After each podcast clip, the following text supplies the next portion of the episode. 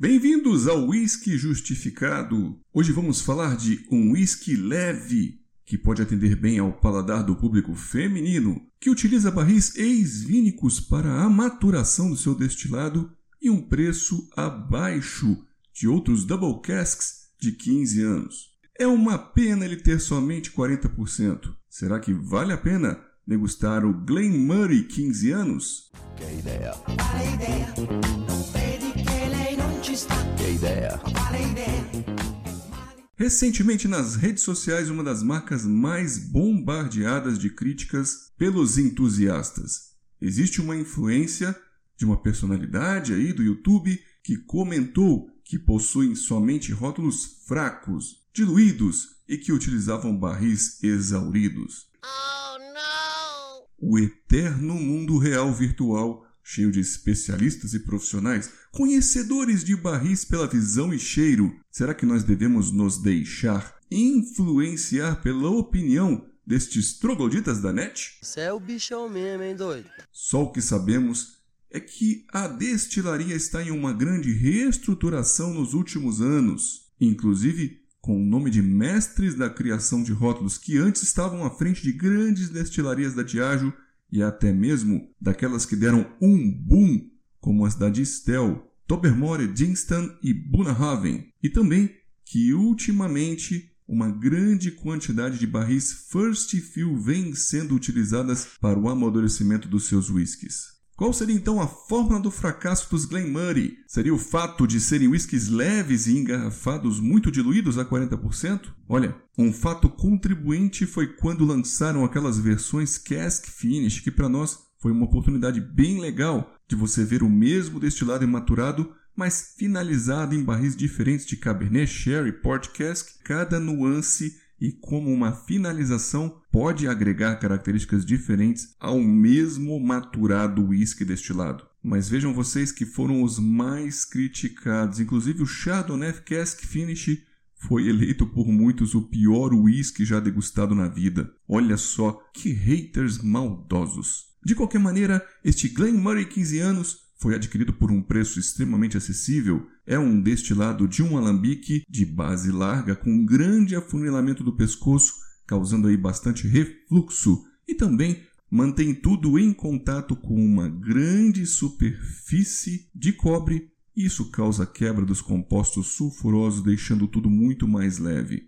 Quanto aos barris, eles seriam double cask, meia meio de sherry e de ace bourbon, com boa idade de maturação, um adolescente, como todo 15, ainda tem uma certa potência, mas com algumas arestas e já evoluído em alguns pontinhos. Ainda mais trazendo esta expressão do cask com a utilização de sherry, que agrega bastante complexidade.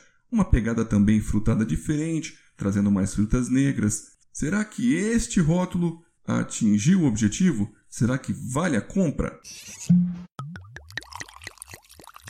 Nós percebemos um uísque bastante doce. Sua intensidade aromática nasal é boa, ele conversa com você em alto volume, somente no toque de malte, nas notas maltosas que ele fala um pouco mais baixinho. Seu aspecto geral para nós então é de um whisky bem doce, quase licoroso, cheio de frutas vermelhas e mel. Justificando sua fase nasal, vemos bastante equilíbrio aqui entre as notas do Ace Sherry e do Ace Bourbon. Vem aquela influência vínica com ameixas e uvas passas, frutas vermelhas são bem visíveis, entre elas cerejas e framboesas. E o Ace Bourbon agrega também aquelas notas tropicais de frutas de pomar, como as peras, mas aí são as maçãs e pêssegos em calda que seriam as mais intensas perceptíveis. Os caramelos também são legais, tem aqui os amanteigados e também aqueles mais escuros, lembrando chocolate. Percebemos um gengibre doce, um herbáceo cardamomo e anis. Mais uma vez vem muito mel. As notas maltosas lembram-nos biscoitos e algo de trigo azedo, e é perceptível até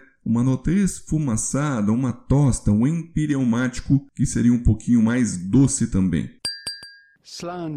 Na fase gustativa, ele tem um peso de boca aqui que seria médio encorpado e também agrega uma boa cremosidade. Tem uma excelente correspondência buconasal, no paladar bem doce, frutado e tem uma picância que seria na medida, trazendo um apimentado e uma canela bem agradáveis. A persistência gustativa é média e o retrogosto amadeirado uma percepção de alguns taninos levemente amargos.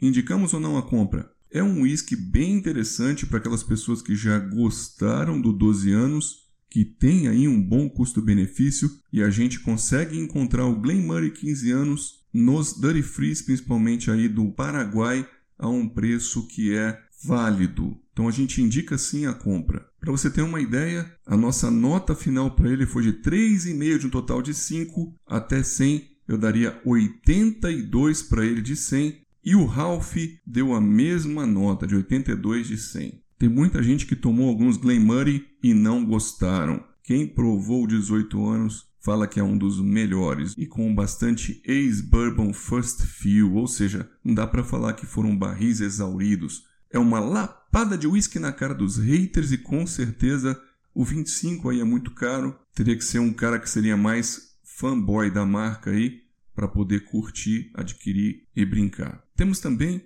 o 10 anos com Fired Oak, que seria aqueles barris mais torrados. Esse rótulo foi lançado em 2019 e a gente tem ouvido bastante elogios também, porque já vem de uma nova administração da destilaria, coisas mais marcantes.